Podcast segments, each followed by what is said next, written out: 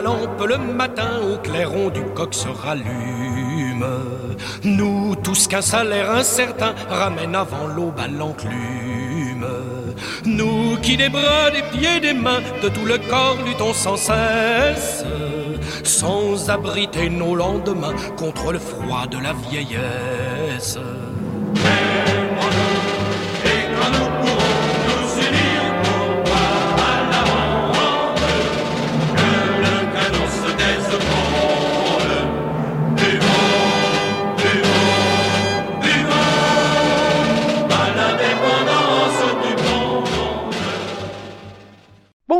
Bienvenue dans ce sixième épisode de Culture Baseball consacré aujourd'hui au lien entre le baseball et l'industrie à travers les ligues industrielles américaines.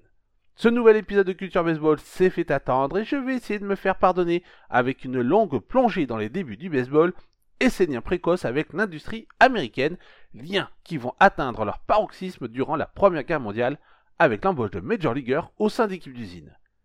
Notre voyage va donc nous amener du milieu du 19e siècle aux premières années de l'entre-deux-guerres. On va parler proto-baseball, révolution industrielle, Gilded Edge, big business, rébellion de joueurs et de comment échapper à la guerre en jouant au baseball dans une usine. Et comme toujours, quel objet ou fait culturel a inspiré la création de cet épisode? Eh bien ici, c'est une conférence. Une conférence que j'ai donnée au musée de la faïence de Sarreguemines en juin dernier dans le cadre du projet franco-allemand Baseball Crisis Frontier, imaginé et mené par Mark Humbend, sociologue allemand, habitant de Sarreguemines et joueur dirigeant du club des Devils de Saint-Ingbert, côté allemand. Mark a eu pour ambition d'initier au baseball les habitants de Sarreguemines tout en offrant des conférences sur ce sport et ses liens avec l'industrie, ce qui allait avec l'important passé industriel de la région de chaque côté de la frontière. Après cette petite intro, j'espère que vous êtes prêts au voyage. Alors, embarquez dans le train de l'histoire, direction l'Amérique de la révolution industrielle.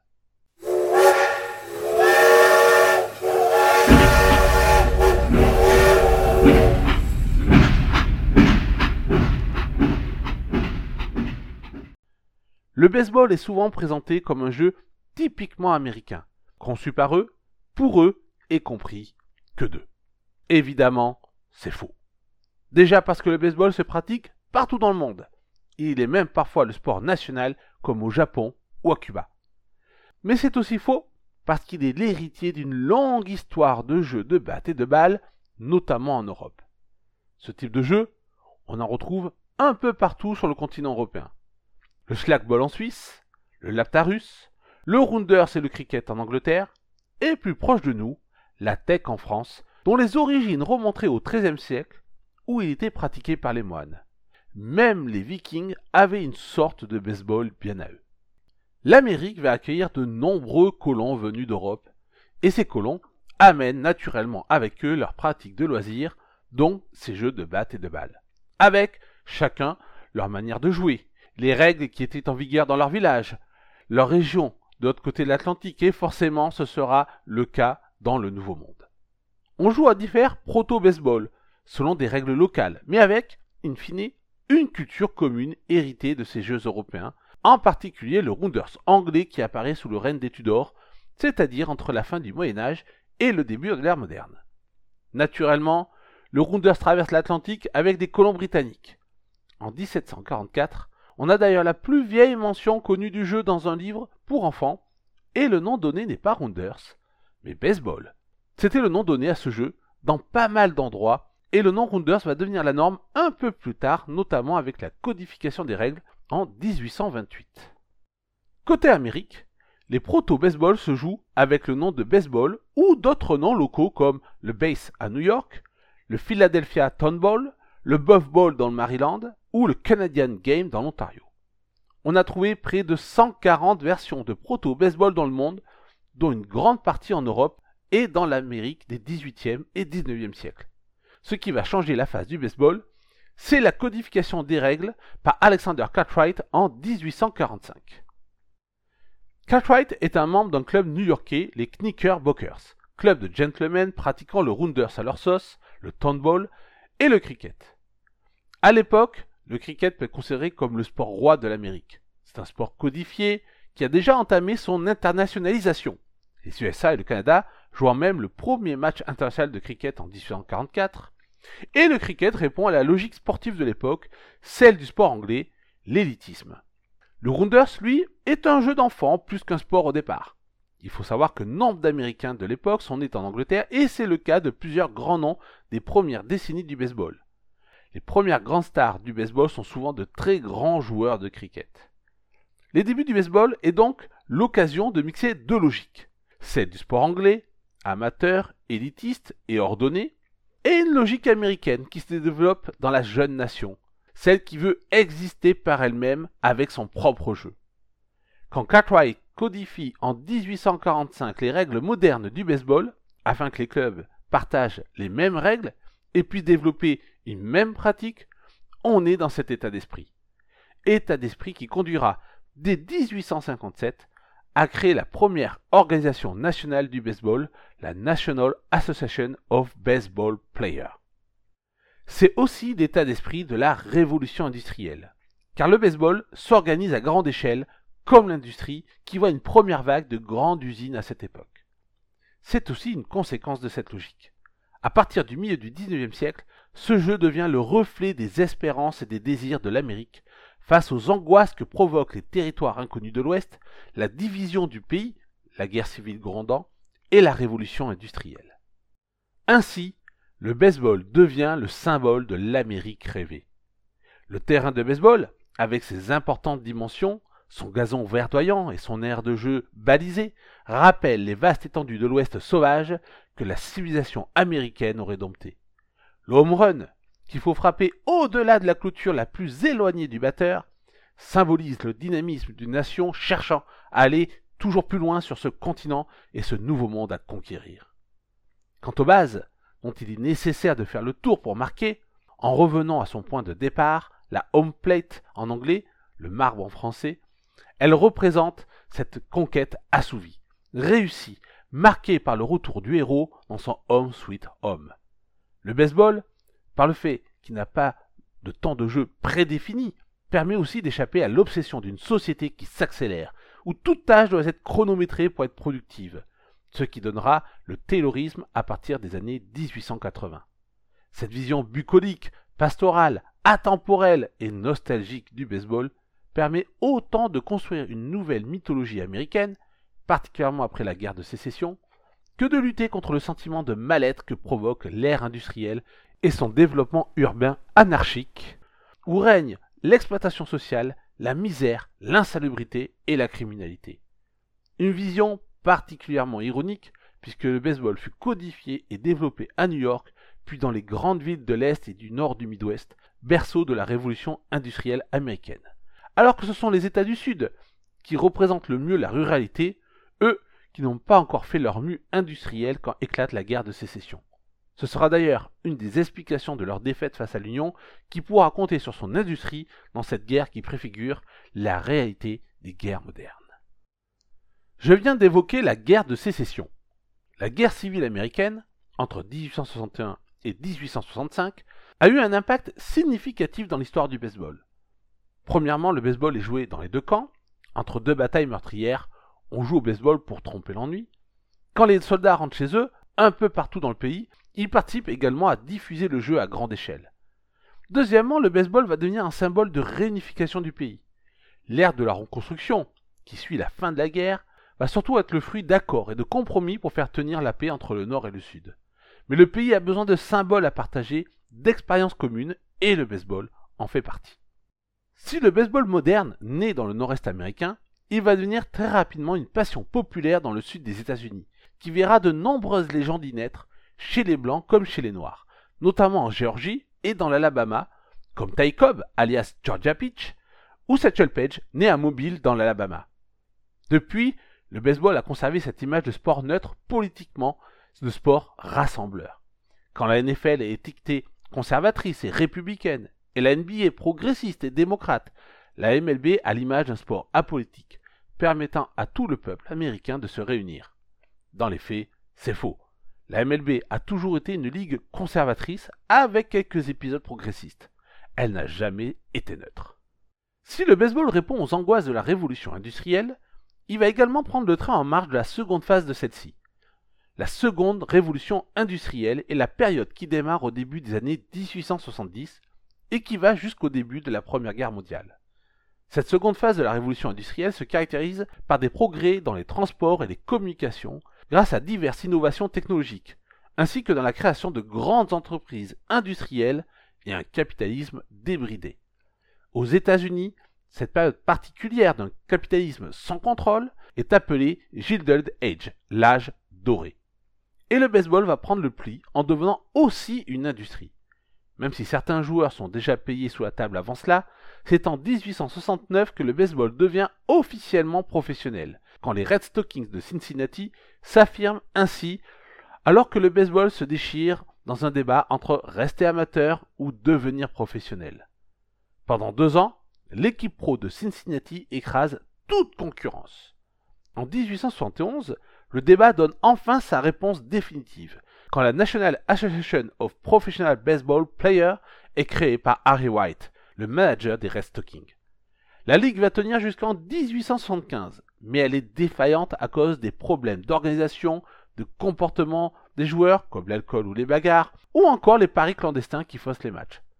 En 1876, William Hulbert, entrepreneur et président des Chicago White Stockings, aujourd'hui les Cubs, veut créer une nouvelle ligue, mieux organisée, débarrassée des mauvais comportements et des paris. Pour cela, il engage la star du moment, le lanceur Hodges Spalding, qui partage ses idées. Et voilà que la National League est fondée en 1876. Et oui, il s'agit de la même National League qui fait encore partie de la MLB actuelle. Cette période transforme profondément le baseball symbole des changements de l'Amérique, prise entre l'individualisme qui marque la période pré-industrielle et le corporatisme urbain qui marque celle de la révolution industrielle.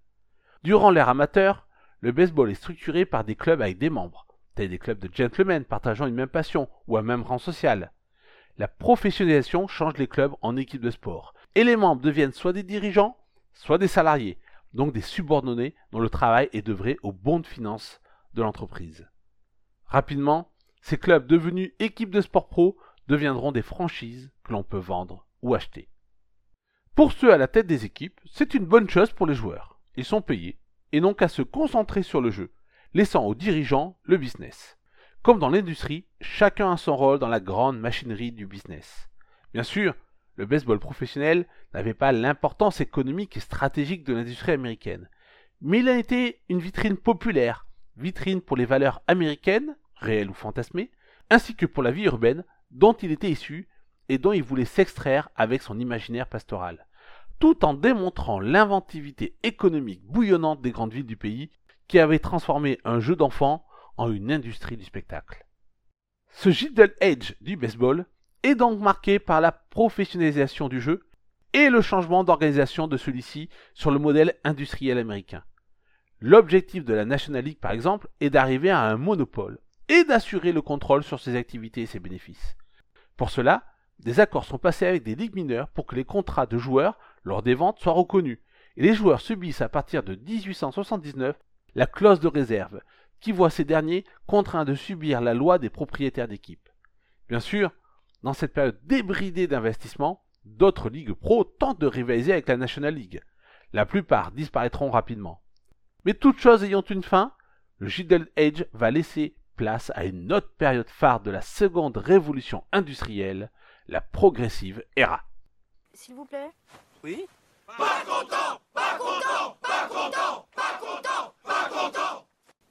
À partir des années 1890, l'économie américaine va commencer à avoir des demandes de régulation et des contestations au sein des ouvriers et du salariat.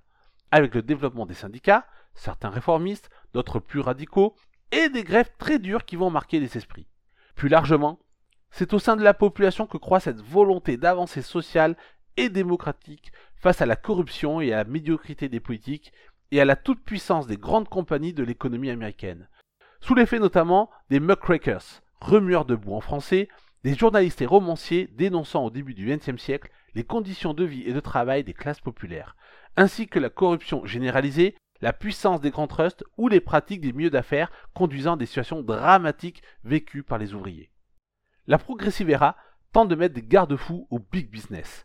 Notamment face aux visées monopolistiques des grandes industries, avec diverses réformes comme les lois antitrust de 1890 et de 1914, loi auxquelles échappera la MLB en 1922. À cette date, la Cour suprême doit juger la plainte du propriétaire des Baltimore Terrapins, ancienne franchise de la Federal League, ligue majeure qui exista de 1914 à 1915 et qui essaya de concurrencer les National et American League. L'expérience fut un échec suite au sabotage des deux ligues majeures qui refusaient cette concurrence. Contrairement aux autres propriétaires, celui des Terrapins ne fut pas indemnisé, et il porta plainte en 1919 contre la National League pour non-respect des lois antitrust. Il gagne son procès en première instance, mais le verdict est renversé en appel, puis il perd définitivement devant la Cour suprême. Depuis, la MLB reste la seule ligue sportive échappant aux lois antitrust. Ce ne fut pas la première fois que la National League fut bousculée dans son monopole durant la Progressive Era. Certaines contestations vinrent de l'intérieur, plus précisément des joueurs. Avant la création de la Major League Baseball Player Association en 1966, d'autres tentatives d'union des joueurs eurent lieu.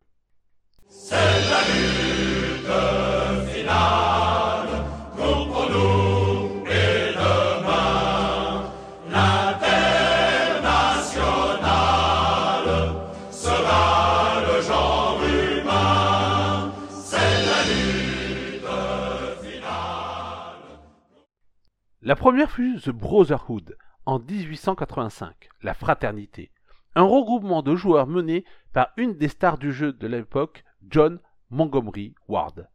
Ward fut l'un des premiers rebelles du baseball, et The Brotherhood, la première association de travailleurs de l'histoire du sport. L'objectif était de défendre les droits des joueurs et de mettre fin à la clause de réserve qui donnait tout pouvoir aux propriétaires d'équipes sur les contrats et carrières des joueurs. Des propriétaires qui n'avaient cure des revendications des joueurs, ce qui força Ward et son association à choisir une incroyable épreuve de force, la création de leur propre ligue majeure, The Players League, en 1890. Malheureusement, torpillée en sous-main par la National League, l'expérience égalitaire de la Players League, qui n'appliquait pas la clause de réserve et répartissait équitablement les profits, échoua après une seule saison, signant la fin de la Brotherhood. L'autre ligue majeure concurrente de l'époque, l'American Association, disparut à son tour à la fin de la saison 1891 après dix saisons d'existence. La disparition de l'American Association laissa la National League en totale situation de monopole, absorbant au passage quatre équipes de l'American Association, rappelant ce qui se passait alors dans l'économie du pays, la concentration de l'industrie autour d'immenses trusts monopolistiques regroupant toutes les entreprises possibles. La fin de la Brotherhood n'est pas la fin du syndicalisme appliqué au baseball. En tant qu'industrie du spectacle, le baseball dit organisé, c'est-à-dire les ligues majeures et les ligues mineures sous contrat avec elles, génère des profits et des inégalités. Comme dans le reste de l'économie, les joueurs veulent une plus juste répartition des richesses. Et comme les autres capitaines d'industrie, les propriétaires d'équipes veulent maximiser les profits, y compris sur le dos de leurs joueurs. Patrons d'usines et propriétaires MLB sont méfiants envers toute auto-organisation des salariés. Même si le syndicalisme ne semble pas naturel dans cette Amérique capitaliste, il s'installe dans la société à la fin du XIXe siècle et au début du XXe, comme avec la création en 1886 de l'American Federation of Labor, aujourd'hui encore la plus grande fédération de travailleurs des États-Unis. La deuxième tentative d'union de joueurs apparaît en 1900 avec The Player Protective Association. La création de cette association déplaît fortement aux dirigeants de la National League, encore marqués par les actions radicales de The Brotherhood. Et ce, même si la nouvelle association veut se démarquer de sa défunte sœur. Naturellement, la National League ne reconnaît pas cette union de joueurs.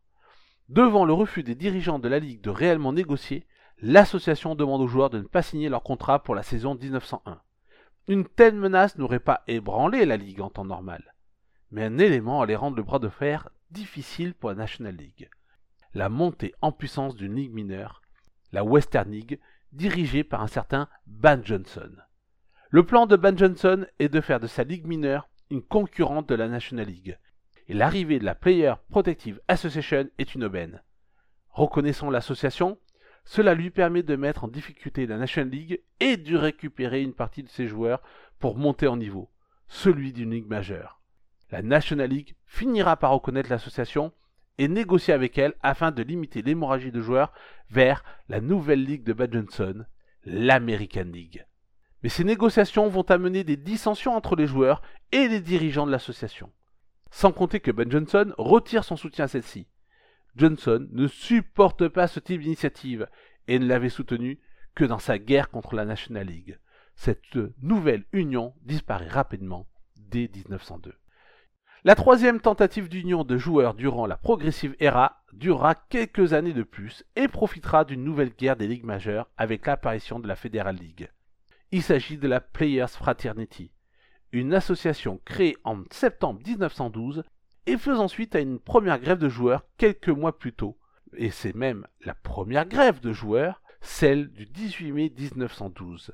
Des joueurs des Detroit Tigers refusent de prendre part au match en soutien de Ty Cobb, suspendu depuis plusieurs jours pour avoir frappé un fan new-yorkais venu lui chercher des noises lors d'un match face aux Highlanders, les futurs Yankees.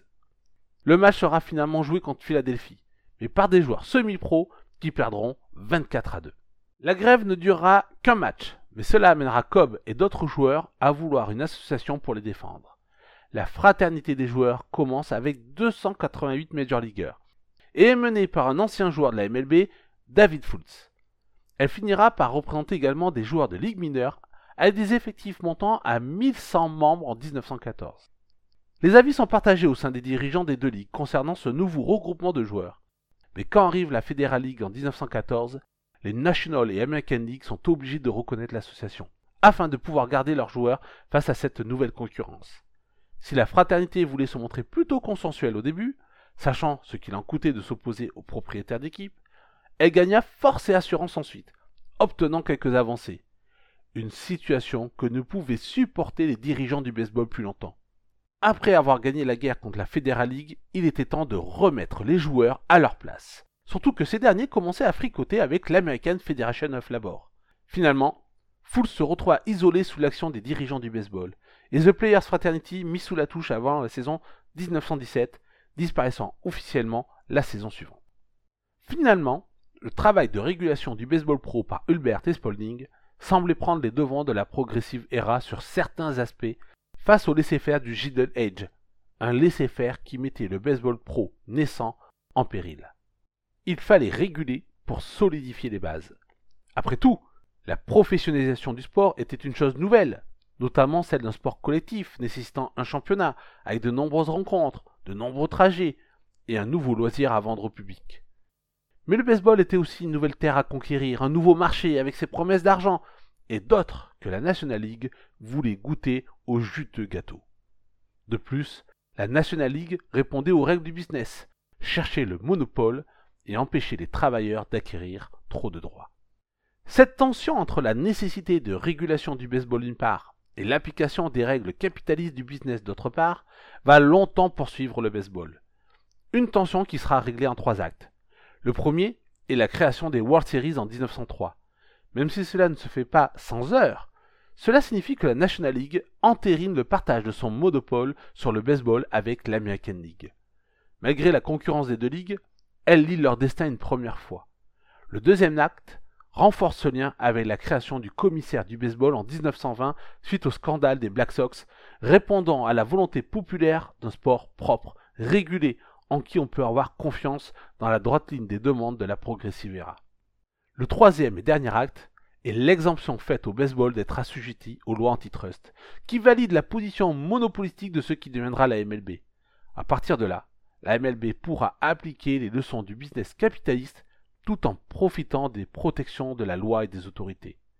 Et ce au détriment des joueurs qui devront attendre les années 1960 et 1970 pour voir la création de la MLB Player Association, afin de défendre leurs droits dans la durée et obtenir des avancées significatives en termes de droits des salariés avec la fin de la clause de réserve et les débuts de la Free Agency en 1975. Avec la popularisation du baseball à travers le pays, le jeu est sorti des clubs de gentlemen pour irriguer toute la société et notamment le monde professionnel. D'ailleurs, bien au-delà du baseball majeur. Les premières équipes professionnelles africaines-américaines étaient des équipes d'hôtels dans les années 1880 dont le but était de distraire la clientèle blanche. Mais rapidement, ces équipes vont devenir indépendantes, se transformant pour certaines en équipes itinérantes. avec à leur tête des propriétaires blancs, mais aussi issus de minorités juives, comme Ab Saperstein, qui fondera également les Harlem Globetrotters, ou africaines-américaines, dont Rob Foster, qui créera en 1920 les fameuses Negro Leagues après avoir dirigé plusieurs équipes noires. Ce phénomène se transposa également chez les Amérindiens, avec par exemple les Nebraska Indians de 1897 à 1914. Les femmes prirent pleinement leur place dans cette professionnalisation avec des équipes itinérantes, des Bloomer Teams, du nom du pantalon inventé par la militante féministe Amelia Bloomer, ou avec des joueuses rejoignant des équipes masculines, telles Lizzie Murphy, The Queen of Baseball. Cette dernière joua pour des équipes amateurs attachées à des compagnies locales avant de rejoindre une équipe itinérante semi-professionnelle, les Headcar Traveling All-Star, et de jouer des matchs d'exhibition avec des équipes MLB ou de Nero Leagues dans les années 1920. D'une manière générale, tous les milieux, ou presque, voulaient leur équipe, notamment ceux qui voulaient utiliser le National Pastime pour resserrer les liens de leur communauté ou promouvoir leur structure. Ce fut le cas pour les organisations religieuses par exemple. Et bien entendu, ce fut le cas pour l'industrie. C'est à la fin du XIXe siècle qu'apparaissent les premières équipes attachées à une entreprise industrielle ou une usine locale. Aux États-Unis et au Canada. Mais ce qui va permettre le développement des équipes et ligues industrielles dans la première moitié du XXe siècle, c'est la Première Guerre mondiale.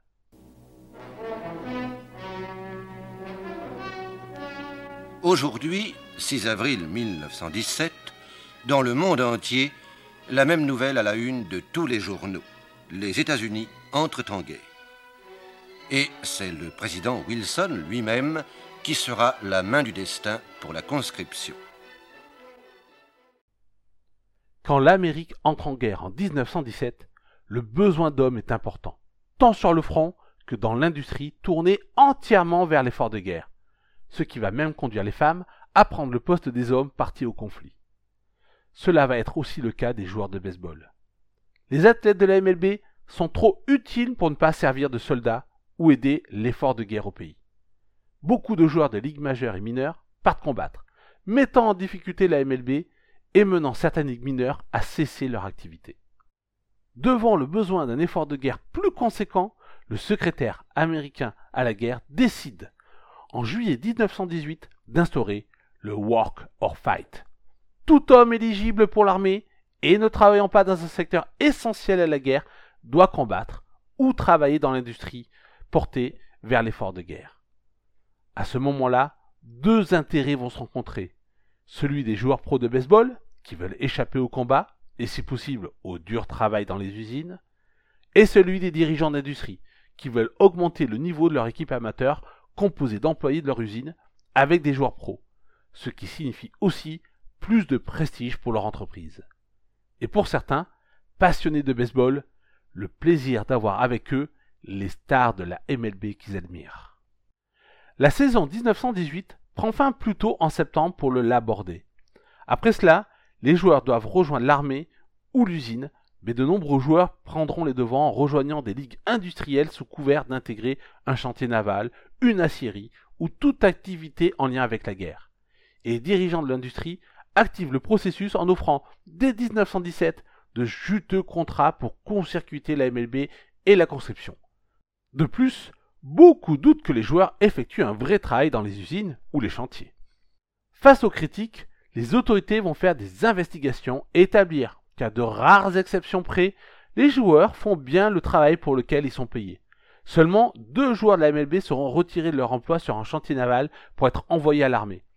Se pose bien entendu le sérieux de ces investigations et de savoir si, tout simplement, elles n'ont pas acheté la paix sociale.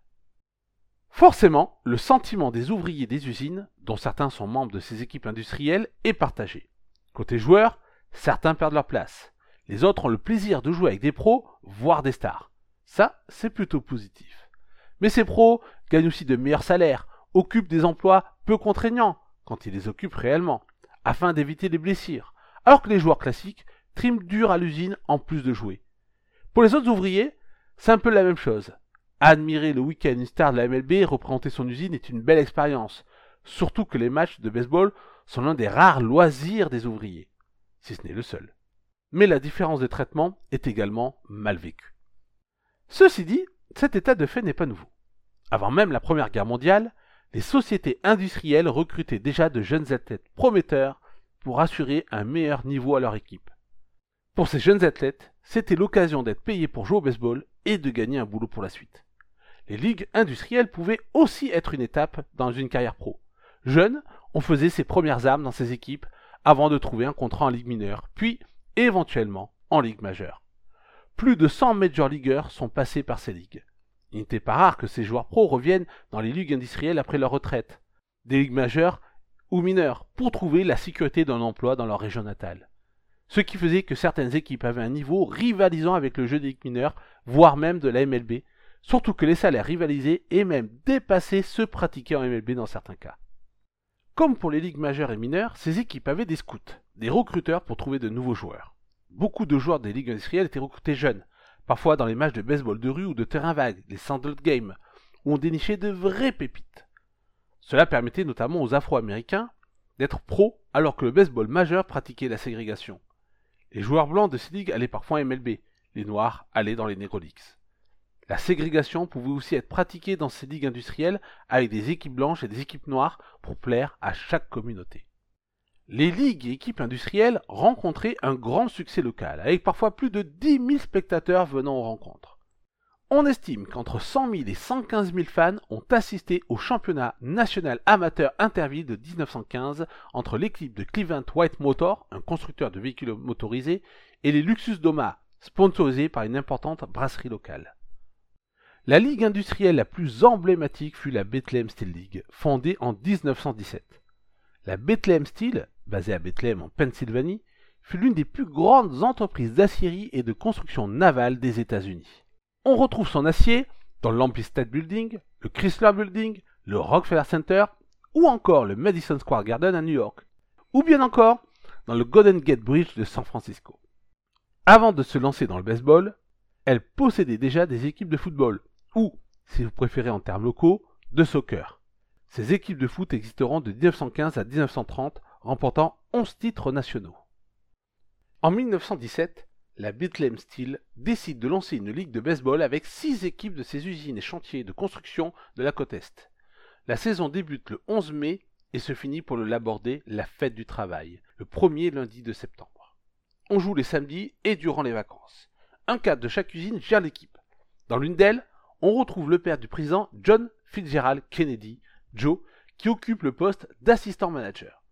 Au début, les équipes sont composées d'ouvriers de l'usine et d'anciens joueurs pros venus notamment des ligues mineures. Les salaires sont de 200 à 250 dollars par match, sans compter le salaire de la semaine à l'usine et les bonus officieux.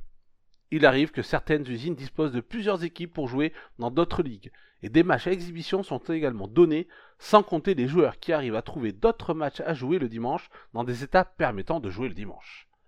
Ce qui amène certains joueurs à de très bonnes finances à la fin du mois on commence aussi à recruter des coachs et des arbitres venus du monde professionnel ou universitaire pour développer la ligue. Et du développement, la Bethlehem Steel en veut, voulant profiter d'une MLB, qui n'est pas encore officiellement la MLB, en position de faiblesse. Avec le Walk or Fight et un gouvernement qui aimerait voir la MLB cesser ses activités durant la guerre, la Bethlehem Steel League y voit l'opportunité de piquer les joueurs des ligues majeures. Plusieurs joueurs MLB signent dans la ligue, qui offrent de juteux contrats, mais ce sont au début des joueurs de seconde zone. Eddie Plank est le premier gros nom à venir dans la ligue en avril 1918. Futur membre du Hall of Fame, ce lanceur de 42 ans venait de prendre sa retraite l'été précédent, mais son équipe, les St. Louis Browns, vont tout de même le trader aux Yankees en janvier 1918, ce qui ne l'intéresse pas du tout. Il est fatigué des voyages que nécessite une saison pro et préfère rejoindre l'équipe de l'usine de Stilton dans la Bethlehem Steel League. Ce n'est pas très loin de chez lui, et comme il ne répond pas, vu son âge, aux exigences du Workout Fight, il peut gérer son entreprise d'automobile la semaine. Il est suivi en mai d'une star des majeurs, le légendaire Shoeless Joe Jackson. Ce dernier reçoit en mai l'annonce qu'il est éligible à l'enrôlement dans l'armée, ce qu'il veut absolument éviter. Il quitte donc les White Sox et rejoint une des équipes de la ligue. On y retrouve aussi Wally Pip, le premier basse titulaire des Yankees, celui qui, suite à une blessure, se fera remplacer par un certain Lou Gehrig et qui ne retrouvera jamais son poste de titulaire. Ed Monroe, un lanceur des Yankees, Al Mamo des Brooklyn Dodgers ou encore le GOAT, Babe Ruth, qui jouera quelques matchs seulement après la saison officielle, alors que les équipes de la Ligue jouent des rencontres exhibitions. Forcément, tout cela déplaît aux dirigeants des ligues majeures. Le président de la mécanique, Ben Johnson, critique vertement ses joueurs qui veulent échapper à leurs devoirs militaires. Les instances du baseball majeur demandent au gouvernement de protéger la ligue, ce qui conduira à une enquête comme vu précédemment. Elle demande aussi à la Bethlehem Steel d'arrêter de contacter les joueurs sous contrat, ce que ne fera pas la Ligue industrielle. En période de guerre, la Ligue dispose de moyens financiers extrêmement importants et d'une influence capable de concurrencer la MLB. Malgré les demandes et remontrances de la MLB, des recruteurs sont envoyés dans les stades de baseball et les hôtels pour débaucher du Major Leaguer. Et ça marche, car les défections continuent. D'autres grands noms rejoignent la Ligue industrielle de la Bethlehem Steel comme le lanceur des Red Sox, Dutch Leonard, qui vient de lancer un no-hitter, ou encore Lefty Williams, coéquipier de Cholet Joe aux White Sox et qui fera partie des bannis du Black Sox scandale. Des clubs comme les White Sox et les New York Giants seront particulièrement touchés par la concurrence de la Bethlehem Steel League, provoquant la colère du terrible Charles Cosmiquet, le proprio des Chicago White Sox. Néanmoins, les ligues industrielles n'étaient pas toujours la bonne planque. Le gouvernement sévissant de temps en temps en rattrapant un joueur dans ses filets pour l'envoyer à l'armée, comme avec Ed Monroe, quand ce n'était pas le joueur qui prenait les devants, comme avec Bud Weather, un nom que certains apprécieront, qui devança l'armée en quittant la Bethlehem Steel League avant que l'armée ne vienne le chercher. D'autres Major Leaguers refusèrent quant à eux de rejoindre la Ligue. Parmi les plus connus, les Hall of Roger Hansby et George Sisler. Finalement, la guerre prend fin en novembre 1918 la Bethlehem Steel League perd rapidement de son intérêt auprès des grands noms du baseball majeur, qui préfèrent retourner dans la Ligue reine du baseball pour 1919. Quelques joueurs pros vont continuer au sein des ligues industrielles pour assurer la transition vers leur après-carrière, mais c'est bien la MLB qui redevient l'unique centre de l'univers baseball. Les ligues industrielles, qu'on surnomme les ligues peinture et mastic, vont continuer à bien fonctionner jusqu'à la Deuxième Guerre mondiale. Ce sont souvent des ligues locales limitées à une aire urbaine où sont concentrées les usines, ou dans les zones rurales avec des entreprises du coin, comme celle des mines ou des usines de coton. Une dizaine d'équipes peuvent y jouer, parfois avec des divisions pour les régions où elles sont nombreuses. On peut jouer le soir l'été, mais c'est souvent le week-end que les rencontres ont lieu, les équipes jouant 2-3 matchs dans la semaine.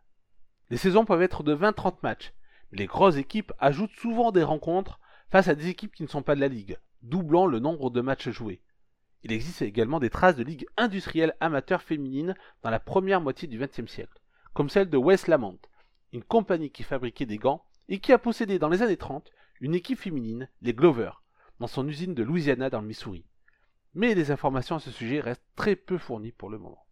Alors, que penser de ces ligues? Le regard que l'on peut porter dessus est contrasté. D'un côté, elle offrait de belles opportunités à des employés ayant du talent pour le baseball, ne les cantonnant pas à l'usine uniquement. De plus, cela permettait d'offrir une distraction dans une vie de dur labeur. Les usines ayant parfois des festivités comme un repas avant les matchs, notamment pour les jours fériés ou durant les vacances. Cela permettait aussi de créer un attachement entre l'employé et l'entreprise via l'équipe. Mais d'un autre côté, on peut considérer que ces équipes et ligues agissaient comme un opium du peuple, empêchant les ouvriers de se rebeller, permettant le contrôle des salariés par les loisirs, engageant des sommes dans le baseball plutôt que dans le salaire des ouvriers. On retrouve dans ces ligues industrielles la marque d'un capitalisme paternaliste, qui offre un peu de pain et beaucoup de jeux pour paraître bienveillant, alors que la vie des ouvriers et des ouvrières est très dure. Les États-Unis et Canada ne furent pas les seuls à connaître ce lien étroit entre baseball et industrie. Ce lien est particulièrement fort au Japon où le baseball professionnel est, depuis le début, entre les mains de grandes entreprises de l'archipel, tant au niveau de la Nippon Pro Baseball que des ligues indépendantes, notamment les fameuses ligues industrielles, proposant un baseball semi-professionnel de haut niveau. L'une des stars du baseball français des années 1990, l'international Arnaud joua pour la société Mickey House en ligue industrielle de 1996 à 1998. Le premier club fondé par un japonais sur l'archipel fut le Shimbashi Athletic Club en 1878. Son fondateur, Hiroshi Iraoka, était un ingénieur ferroviaire fan des Red Sox ayant découvert le baseball à Boston. À son retour, avec ses collègues d'usine et des étudiants, il crée le club de Shimbashi, actant la naissance de ce lien profond entre baseball japonais et industrie. À Cuba, L'équipe reine du baseball, depuis la révolution castriste, ce sont les industriales de la Havane, plus régulièrement appelés léonès des industriales aujourd'hui. Créés en 1961, avec le nouveau championnat cubain post-révolution, les industriales devaient représenter tous les ouvriers de la capitale. Il y aurait donc encore beaucoup à dire sur cette histoire commune entre baseball et industrie. Ou encore le softball, qui a permis de perpétuer la participation de salariés à des équipes corpo. Mais il est temps de nous quitter. Alors, je voulais vous livrer quelques conseils culturels autour de ce thème, mais ils ne sont pas légion, malheureusement. Je vous conseille néanmoins la série League of Their One, ou, en VF, une équipe hors du commun sur Amazon Prime, où l'une des héroïnes va travailler en usine durant la Seconde Guerre mondiale pour tenter d'entrer dans l'équipe de celle-ci, ce qui permet d'avoir une des rares représentations de ces ligues. On peut aussi penser au film Rêve de champion, ou The Rookie en version originale. Une histoire de seconde chance autour du baseball dans une petite ville texane où l'industrie du pétrole s'est effondrée et la ville avec. Le livre The Imperfect Diamond, A History of Baseball Labor Wars de Lee Lowenfitch permet de voir les liens entre les unions de joueurs et le syndicalisme américain. Le site de la Society of American Baseball Research propose également plusieurs articles sur cette thématique. Et puis, instant promo, une partie des informations de ce podcast, vous pouvez les retrouver dans mon livre Une histoire populaire du baseball, édité chez Black Elephant Édition, avec plein d'autres incroyables histoires du baseball. Et si vous avez raté un beau cadeau de Noël pour un proche, eh bien voilà l'occasion, je dis ça, je dis rien. Voilà qui conclut ce sixième épisode de Culture Baseball. J'espère que vous aurez apprécié le voyage et que le prochain ne se fera pas autant attendre que celui-ci. Si ce n'est pas déjà fait, vous pouvez écouter les épisodes précédents sur YouTube, SoundCloud, Spotify, Apple Podcast ou encore. Et n'hésitez pas à partager les podcasts et à commenter sur les réseaux sociaux. Et bien sûr, joyeuses fêtes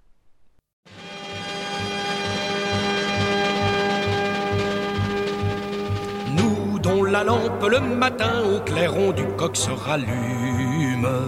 Nous, tous qu'un salaire incertain ramène avant l'aube à l'enclume. Nous qui des bras, des pieds, des mains, de tout le corps luttons sans cesse, sans abriter nos lendemains contre le froid de la vieillesse.